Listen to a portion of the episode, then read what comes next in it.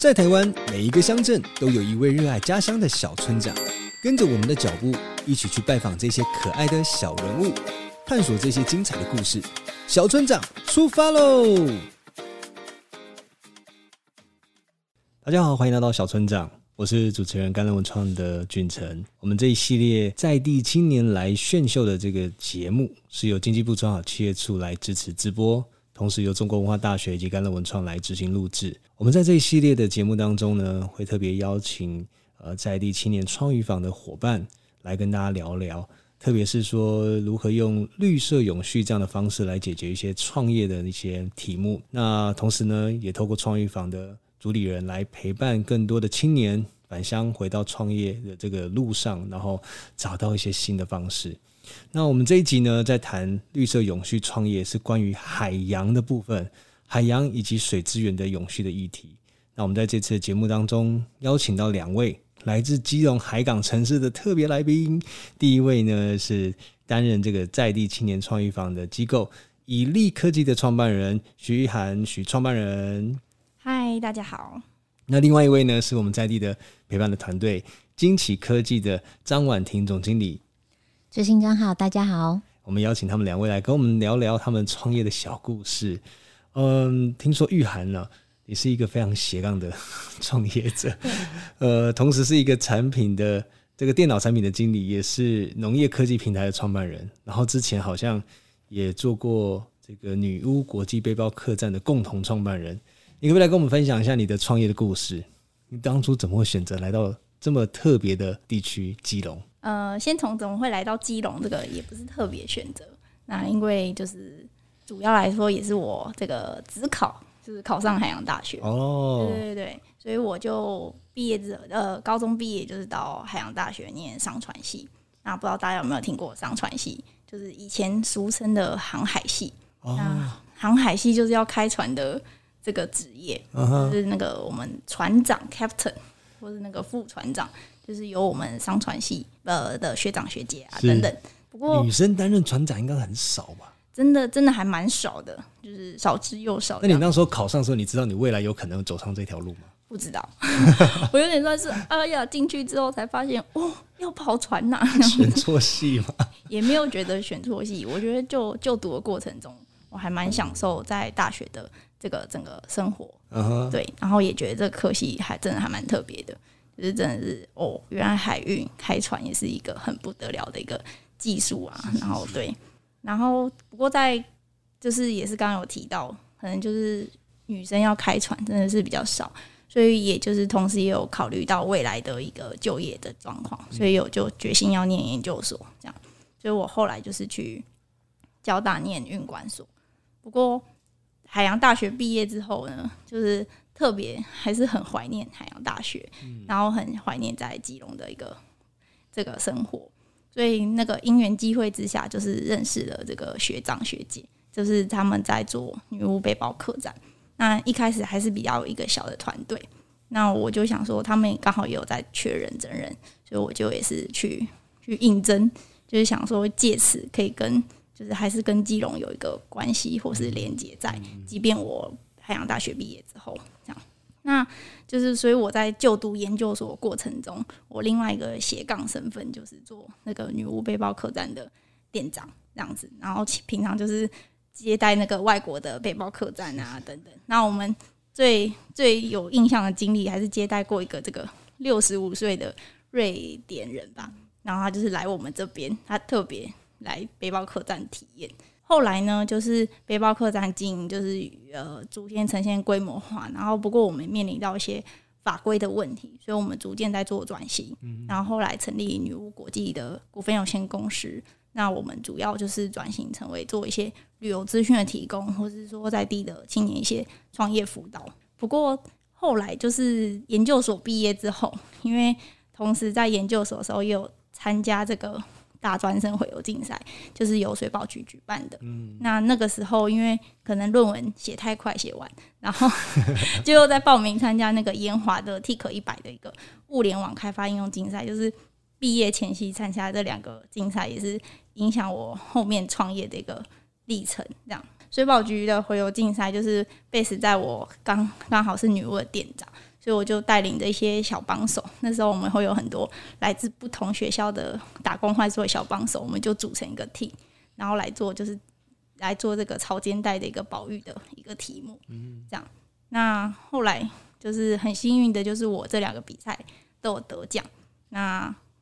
也在就是得奖之后，刚好也毕业吧。那研华就是说，哎，刚好我得奖，然后又应届毕业生，然后就同时找我去研华做产品经理。嗯，这样，那我就开始了我的人生非常斜杠的两边，一边就是很比较偏地方的，然后一边就是很高科技科技系列的。这样，那我就是在研华部分。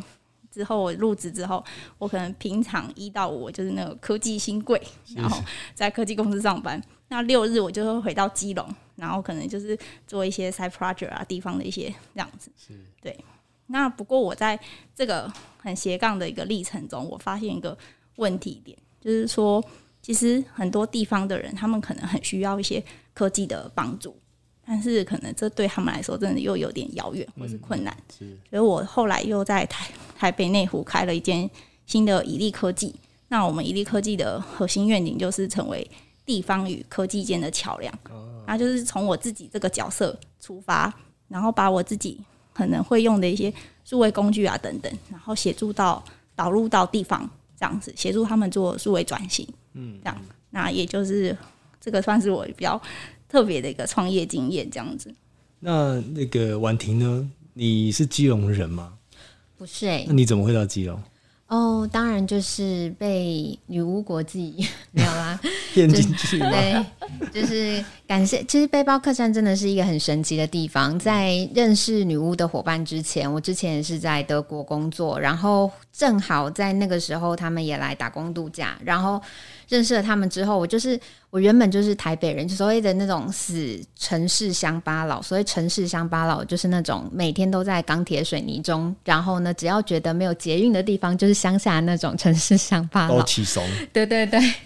然后然后只要觉得要坐火车，就觉得是一个非常遥远的地方。那在这样子的情况下，认识了女巫的伙伴之后，那也因为感谢我前两年在国外工作及读书的经历，就是觉得说，哦，好像可以踏出自己的舒适圈，回即使回到台湾，也不一定要在城市发展。然后，而且说真的，呃，在国外的时候，就会认真的被问到说，哎，你的家乡是怎么样子的？然后有什么有趣的东西啊？这种类型的题目，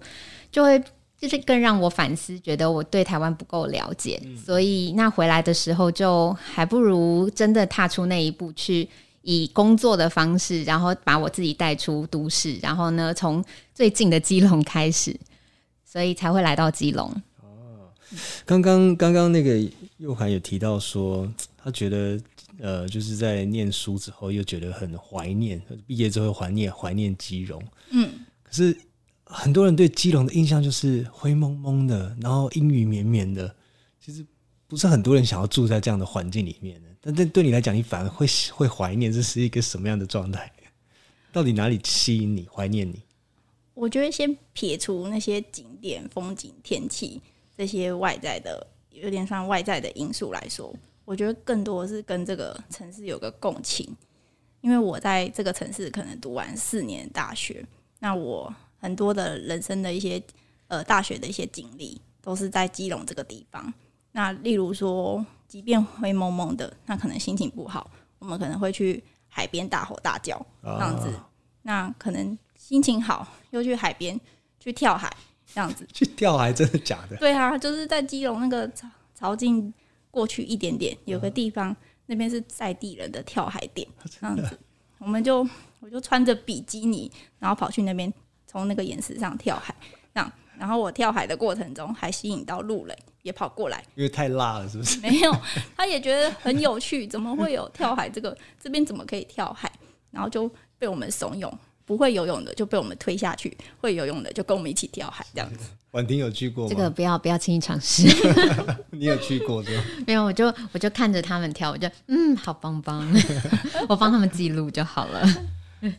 所以对这个呃。在念书时期的记忆，对你来讲印象非常非常深哈。对，然后除此之外也还有蛮多，就是其实我在海洋大学，因为海洋大学有育成中心，然后有一些创业辅导的一些课程啊等等。那我在海洋大学的时候有在参加一个人才的培育计划，嗯，主要就是在海洋大学里面算是自己开一间咖啡店，然后想办法去做一些经营，然后跟行销这样子。那在这个培育的过程中，其实也对不论是海洋大学的人啊，或是在这个学习路上，就是有很多很多的情感，然后以至于就是我毕业之后，我很想把我这些我学到的东西，或是我的能力。或是我的经验，我可以再传承下去，这样子，嗯，就是回馈这个地方。是，那你怎么看看？你怎么看待基隆这几年的改变？这几年改变真的还蛮大的。对，那我觉得最有感的第一个是，其实真的是在基隆创业的团队，然后是。就算还没有创业，可是在这边可能自己有个小小的厅，或是在做一些很特别的事情的年轻人是越来越多的。嗯，那可以回想十年前我还在海洋大学的时候，就是真的是没有什么一些活动啊，或是小聚啊，或是这些游程啊，是通通都没有的。但是现在这些就是如雨后春笋般，就是冒出来这样。那我们有做过一个盘点计划，就是我们现在有盘点。基隆的一些小游程，就是不同的团队，现在加起来这些游程可以超过一百个，这么多。对，那我觉得这个是目前我们遇到比较可惜的地方，就是这真的很多很多，每个团队都有自己很特别的游程，只是还没有被看到。但是这点也同时是很感动的，是说哇，十年前根本没有这些东西，这样子。嗯，所以这几年，但基隆就是越来越有活力感，对，然后有很多年轻人回去，不管是是。嗯，搬到那边住，还是说到那边创业啊？那从嗯用玉涵的经验来看，你你你你，同时也是这个在地青年创育坊，那你看到很多青年伙伴在这个地方创业发展，那他们在创业之初大概会遇到什么样的困难？那你又你又是如何用以利科技这样的一个公司在从旁协助大家？好，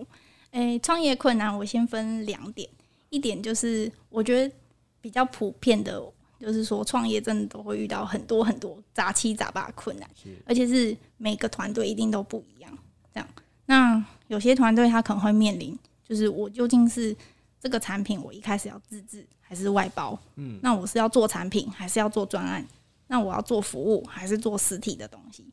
包含就是这些都可能都是创业中会遇到问题，甚至是人才，我现在要招一个正职的，还是我要招兼职的？我自己要不要全心全意，就是全部投入在做这个行业这样子？那我们以这样子的状况来说，我们过去的辅导经验都是还是根据各团队的一个他的一个背景脉络，还有他真正需要去给他一些辅导这样子。那我也觉得这是一个创于方很重要的一个角色跟环节，是因为他真的他不像是说我们就是开一个课程，然后大家来上课就可以解决问题。不行，他需要透过真的很需要有一个年轻人跟年轻人的一个关系，然后去陪伴他，然后去给他一些，哎，我觉得一些建议，或是不错的方向，或是一些他可能发展的方式，然后让他们去做选择，这样子，这是我觉得第一个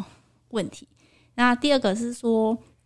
也会遇到很多，就是现在可能我们在做行销或是在做市场销售，大家都会想要做一些数位转型。或是会想要砸很多的钱做一些改变，这样。那因为刚好我们自己是科技资讯背景，所以在这方面我们会遇到比较多这样子的问题。那以我们来说，我们通常的协助都会是，我们会给他期待他，就给他一些选项，但是我们会希望他选最便宜的方案，但可能就是没有那么厉害，可能就是人工多一点。那我们都会倾向让创业者知道说，你一开始不要砸太多的钱，你要去试。你可能就是网站不要太厉害，但是你要先去把东西卖出去，这样。那我觉得这也是可以跟大家分享，这是我在研华科技里面学到的最重要概念，就是先卖再说。你不用全部都做好才把东西推到市场，一定要先去卖。那卖了之后，你会得到 feedback，你可能会知道我下一步才要往哪里走。就是先试水温啊。对。那嗯，那个我想问一下婉婷，你。后来到了基隆创业，那为你为什么会选择就是这么特别的创业主题，要用科技在在做这些地方创业的工作？嗯，当然也是。其实我自己不是科技人，就是我本身并没有呃资讯或者是写程式之类的背景，但是概念上面，就是我很能够将内容做串联。那正好那个时候有呃，透过呃基隆市政府认识一些资策会的伙伴。那资策会的伙伴呢，他们有想要在呃基隆做一点新的尝试，但是因为资策会毕竟是一间比较大的财团法人嘛，那他们就是也是用业余的时间进行一些比较单独的合作。那整体而言，它呃，我们这样子的概念是，也是透过资策会一开始，他们有在基隆做一些生根，然后呢，他们有知道说，诶，基隆可能有需要这些内容。那透过，但他们没有办法天天跑来基隆，所以需要一个在地的算是主理人，然后去真的去收集渔民或者是潮间带的状况，或者是去认识到说，哦，现在他们的目前所拥有的困境是什么。所以我大概就是把那个呃困境表达出来的那个人，然后呢，在跟自测会的，也就是有技术能力的伙伴，在协商的过程中，他们就发现说，其实是有很多东西是现在有非常多科技的辅助点已经成熟了，并不是说要待开发的，其实那些东西都可以被实现，所以才会透过这样子的方式去进行。你可不可以再跟大家呃更详细的说明解释一下？就是惊奇科技，你们在透过什么样的方式在协助地方什么问题？哦，呃，大概我我们是以水资源这件事情做切入的，其实是因为呃，其实也是顺应时势啦。在去年的时候，不是有一段时间是都完全很干旱呐，然后就是长期没有下雨，是样子的状态的时候，我们就发现说。除了当然，基隆人非常骄傲，就是我们的我们的新山水库还是有百分之九十九的那个蓄水量，非常非常的多。那但是呃，其他地方就有一些问题，就发现说呃，其实水库的蓄水，新新山水库的蓄水量，并不是因为我们有呃一个大型的水库，是因为上上游的基隆河上面一直之前有非常多雨水去储存的。但其实基隆河的上游，它所对应到的是瑞芳工业区。瑞芳工业区，也就是说，在那边会有非常多可能的民生用水跟呃工业废水。对，那在那样子的情况下，就是呃那样子的污水有可能进入到水库之后，在当然不不会，其实整体而言，水库我们现在都非常健全，并不会影响到民生用水。就是它在水库里面运转之后，并不会影响到民生用水。如果是有毒的话。但是如果有毒的呃水资源，它其实是会影响到整个那个蓄水能量的，以及进水的能量，就是它是会影响到那个机器的，所以它会导致里面的净水机器需要更早的被汰换。那这样子的情况下呢，其实台水原本就有一个非常可爱的方法，是他们就养了一缸鱼，每一个净水厂其实都有有一缸鱼一百二十公分宽的那个鱼缸。然后他要怎么样看这个水目前进来的水对人体有没有影响呢？就看那个鱼有没有挂掉。哦，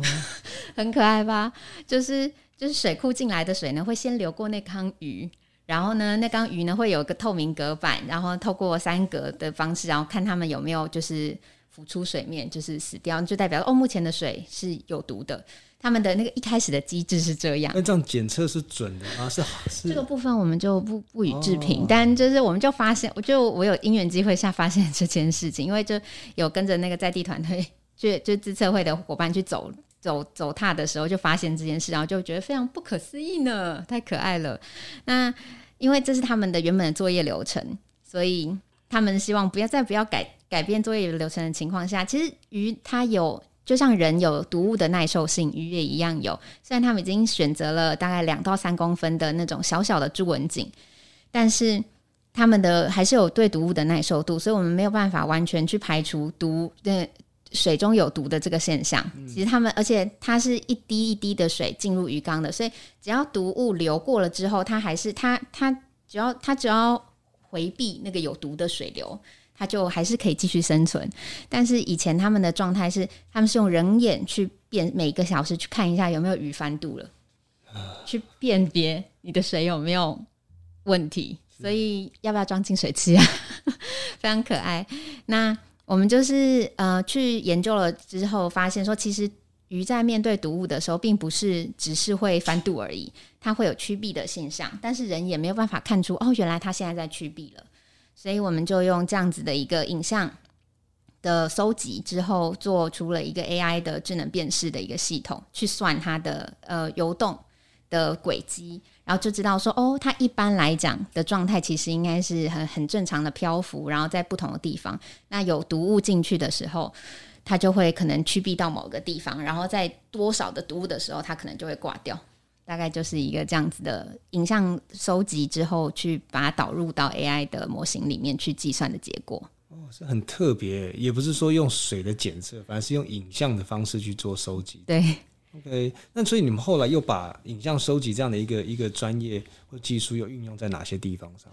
呃，后来这类的东西比较多，在基隆这边的话，就是呃。人车流的辨识，因为朝境保育区是夏天非常热门的景点，然后它又非常的只有呃非非常的拥挤，只有一条进一条出的这样子的呃车道，那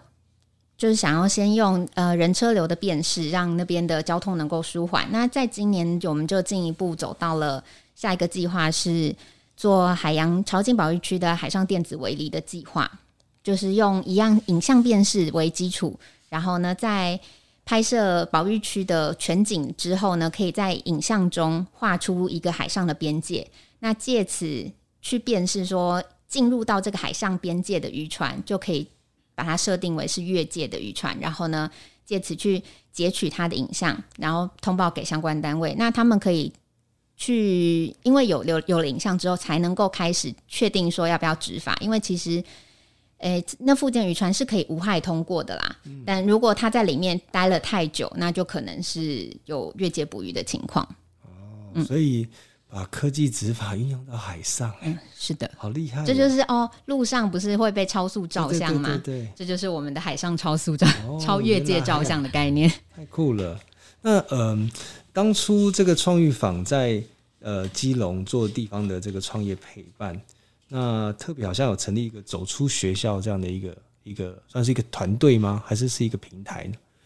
我们算走出学校，算是一个平台。那我们在走出学校最一开始的创立是只有在我们是建立一个 LINE 的官方账号，然后我们是不只是在基隆的伙伴，我们也有就是其他可能是我们认识，可能是在农业圈或是不同的一个新创圈。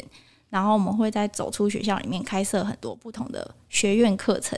有科科学院就是教科技的哦，然后有脑补学院就是教跟企业经营管理有关的，然后可能有农粮学院，那农粮学院可能就跟农业有关啊。那我们有不同不同的学院，它主打的一个是它是一个免费的课程，然后去结合很多不同的团队，他们可能在开课资讯就会在里面，然后让更多人是说，哎。他今天可以做一些跨域的学习，或是因为疫情的关系，我们不一定一定要到现场，那我们可能在线上也可以听到很多来自不同领域的一个课程啊、知识或是交流这样。那我们在创意坊是借由这个平台，我们再去做一个深化发展。然后就是说，诶，除了提供课程之外，相关的一些创业咨询、创业知识或者创业辅导，也从走出学校这个平台开始做，开始成长这样子。OK，所以那时候婉婷也在这个走出学校里面有有一些学习吗？嗯，是的。你当时上的哪些课程呢？当时从呃，就是有邀请到律师，然后做股份有限公司啊，或者是有限公司这类的公司成立的课程。然后，因为我们也是在同时间要成立公司，所以呢，就嗯认真思考了一下，然后有截取一些建议，然后因此是成立目前。是以有限公司的情况去做成立的，然后后来呃也有分享，又请到记得是当在地的会计师，然后跟我们分享到有关于呃当然一些记账的基本概念，当然那个真的是太博大精深了，需要觉得需要再去上课 的一个概念。那另外就是走呃记得还有网络行销类的课程，跟那个。目前是走室内设计，那今年也有到嗯，有关于节电的课程，就是因为呃，我们知道那边呃，他们那是有很多伙伴，好像有提到说，因为他们想要经营空间，但是他们知道经营空间好像很浪费电力，嗯嗯，所以就有邀请到一个非常厉害的节能大师，他他一开始的 slogan 就是说，他可以节省到百分之九十的电，一一间。就是呃一个店面百分之九十的电，所以就非常吸引我去听，然后就知道了一些很很可爱的一些电器小技巧这样子。哦，嗯，所以其实嗯，在创业的路上，其实会遇到蛮多的问题哦。那所以有有创意坊这样的一个平台，在呃创业过程当中协助，其实也能够避免走就走一些冤枉路。嗯，对啊，因为就是。说真的，那些也不一定是真的是开业的人才要知道，那就是有对我来讲，我就是当做一个算是嗯科普，就是生活小科普的状态，知道身身边的各种事情原来是这样发生的，啊，这样子的一个那个心态去每每次去上课这样。你们呃特别在以利也在网络上在积极在推动这种呃推广那种绿色海洋的一些行动计划。那嗯，佑涵可不可以跟大家分享一下，可以怎么样去响应你们的一些行动？好，那这边就来跟大家分享，我们在二零一九年的时候啊，那时候是从女那时候我还在女巫国际，就是做店长，然后那时候也算是我们第一年，然后也是基隆第一个黑客松计划。那为什么会有这计划？最主要来说，是因为我自己本身是算是另外一个职业，是跟科技很有相关。那我平常就是会接触到，哎，那时候。一九年、一八年、一七年，我参加了非常多不同领域的黑客松、黑客松的比赛，甚至是农业黑客松都办了两届了。但是在台湾，在基隆，就是海洋类的，或是在基隆地方的，真的是就是没有这类型的一个竞赛活动。那这类型的竞赛活动，我觉得为什么会很重要，也是让我们一开始想要极力花很大力气去促成它，是因为在黑客松有点算是我们。创业的最最最最最第一站，这样子最前线，因为在很多团队，我们可能是透过 Hexon，我们有一些新的 idea，新的一些想法，那我们从这里开始做一个，它是一个种子，我们可能不会说 Hexon 可以去萌芽一个团队，嗯，但它是种下一个种子的概念，这样子，所以那时候就是很积极的跟海洋大学老师，然后海客馆，然后市政府不断去促成说，哎，我们先来办。第一届的海洋黑客松的一个竞赛，嗯，这样子。那我们在海洋黑客松竞赛过程中，我们是会有有很多专家学者来出题，然后让很多新创团队或是学生团队来做解题。这样，那其中我们有蛮多题目都是跟海洋永续，或是绿色海洋，或是干净的海洋有相关的相关的题目。这样，那在去年我们也是在创育坊的一个计划支。支持下，然后我们也是还是在跟，因为很多人敲碗有没有第二届，这样，那我们就是在创育坊计划协助，然后我们也是再度跟海大海科市政府这边携手办了第二届黑客松竞赛。嗯，那在黑客松竞赛，我们就是这次的题目，我们是 follow 这个联合国的一些海洋的一些标准，然后有七大的题海洋的题目，嗯，那其中就有包含干净的海洋，然后可能是有生产力的海洋等等。那其中就是干净的海洋，就是我们会针对在这个领域上会出找专家学者来做一些题目的出题。那以去年来说，我们有跟养殖蟹老师合作，他就是来讲外来种这个孔雀蛤去影响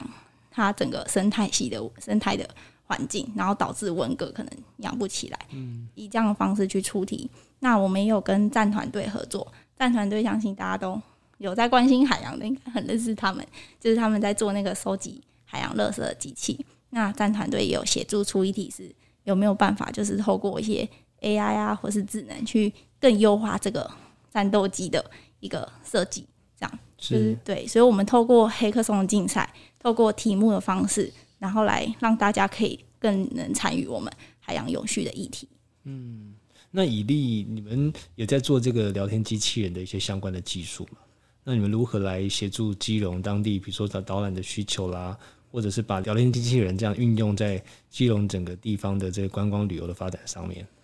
好，那这个这个也是我们最近在场也在努力的方向之一。那其实因为我们就认识蛮多基基隆地方的一些小团队，其实我们在认识地方小团队会遇到，刚刚有提就是跟大家分享我们基隆的各种游程。很多很有趣的游程有超过一百多种，可是相信大家都不知道。嗯，那大家都不知道最大的原因是什么？可能没有在网络上行销曝光。你可能在 KKday 或是 Klook 看到就是那几种，但是其实它有很多种。那我们也实际问过很多店家说：“你怎么不放 KKday？你怎么不放 Klook？” 好，那大家有个想法就是说啊，我可能才刚开始做，我这个还不确定它真的的市场接受度是多少，它还不是很稳定的一个状态的时候，或是它的毛利压的很低，或是它自己其实盈利的空间也很受限的时候，它如果再放到第三方平台，那它的这个利润空间就会完全可能就是没有，或是真的就是剩一点点，所以他也不敢放到第三方的一个平台，那便是他的行销上就很受限。那这时候我们就协助他，那我说好啊，那我们就做这个官方账号，透过 LINE 上面，他除了可以去做你的流程的一些行销资讯的曝光之外，我们也提供可能可以预约啊、预定的一些功能，这样子。那他自己去经营他自己的，用赖官方账号去经营自己的一个预约报名的系统，这样，那他就不用再被抽成，因为这是属于他自己的。那也协助他，就是开通就是多元的一个行销管道去经营他的顾客，因为只要顾客加到赖里面，他就是自己的名单，你不会被别的平台给绑架，这样子。嗯，对，是。所以其实透过这样的方式也更更直接哈，能够对应到消费者。对，那就变成是我们现在青年团队，他就透过 LINE 官方账号就可以直接掌握我们的顾客名单。啊，像我们夏天来了，夏夏季有很多这个，就是例如说海钓活动啊等等，或是我们水上大乱斗的活动，他就可以直接透过 LINE，然后我们可以用官方账号跟他的客户直接广播推播说，哎，我们现在这些活动开放了，可以来报名。那我们上面也提供报名的功能，那他只要报名了，他就可以可能就来付钱啊等等。那他这过程中，因为他是直接对应到消费者，他中间没有第三方，所以他这个东这边的这个预算成本，他就比较能够控制。是这样。您刚刚提到海上大乱斗是什么样的活动？海上大乱斗，那我可以跟大家分享，如果你今天去海边，你想要玩 SUP，还是想要划独木舟，还是想要风帆？小孩子才做选择，我每个都要，这 就是海上大乱斗。哦，对，OK，所以有一个这样的一个入口，让他所有所有的海上活动都可以玩得到，就对了。对啊，对啊，例例如说，我可能在外面玩个 SUP，好，假设就 SUP 可能七百，然后呃，划独木舟七百，然后再一个风帆可能一千，啊，我三个都玩，我可能就第一个时间很长。可能就三四个小时，没有累死也先晒黑这样子。对，那我们大乱斗就是，哎，可能每一个我们都可以玩三十分钟这样子，然后可以就是风帆组，然后 SUP 组跟独木舟组，然后 PK 这样子。对，我们在基隆这个地方，两位在基隆这个地方创业，那呃，对基隆应该也蛮熟悉，也蛮认识的。那特别刚才提到说，基隆这几年变化很多。如果我们从现在这个点要重新来认识基隆的话，那两位有没有什么样的建议可以给线上的听众朋友？正好基隆城市博览会刚结束，非常可惜，不不然真的可以从城市博览会看到一个纵观的基隆的改变。因为呃，城博总共有 A、B、C、K 三四个展区，然后每一个展区呢都在不同的主题上面有生根，然后在内容上面都呃算是呈现一个古往今来的一个纵观。那如果今天呢，我们分享。推荐大家不要在周末来基隆，因为那个时候就是观光客会挤爆基隆的时候。非常推荐大家有机会的话，特别是台北的大家，因为现在其实不管是透过客运或者是呃台铁都非常快速。其实身为一个台巴怂，就才发现原来那个现在有一五七九二零八八，从市政府只要半小时就可以到基隆市中心，所以是非常快速的。那因为我个人是一个非常喜欢呃走走。咖啡厅，然后或者是坐在书店放空的人。那如果有机会的话呢？现在基隆有开一些非常有特色的书店，除了在市中心的呃建书店，它是一个算是一个以海洋为主题的选书店之外，最近哎在去年开设的太平青鸟也非常的有特色。它是太平国小在经历了就是废校，然后呢多年的没有整修之后呢，在去年重新以一个。呃，展览空间跟选书店的方式跟大家见面，那里面有很多非常好的茶，以及无敌海景，可以坐在那边，然后看到呃，除了可以看到基隆的港港区的美丽之外呢，也可以看到在里面的呃一些在地的，不管是团队出的刊物，或者是跟在地很有相关的历史的内容。OK，那玉涵呢？好，那在这边跟大家先分享一个。我们这个今年跟女巫也有一个小合作，那是最近会开始上线的。我们会有一个 Go Key Long 的平台。那刚刚前面有提到，我们有上百种的游程，我们在今年就会开始陆陆续续把我们这一百种一一一种一种慢慢上架，这样子。所以可以关注我们 Go Key Long 的粉丝专业，然后或是加入我们的官方账号，就可以看到我们基隆的这些游程，然后有兴趣都可以来玩。那另外一个方式呢，也可以关注我们走出学校，可以联系我们。那对于如果你想认识基隆，我们可以，你这是对这个海边或是生态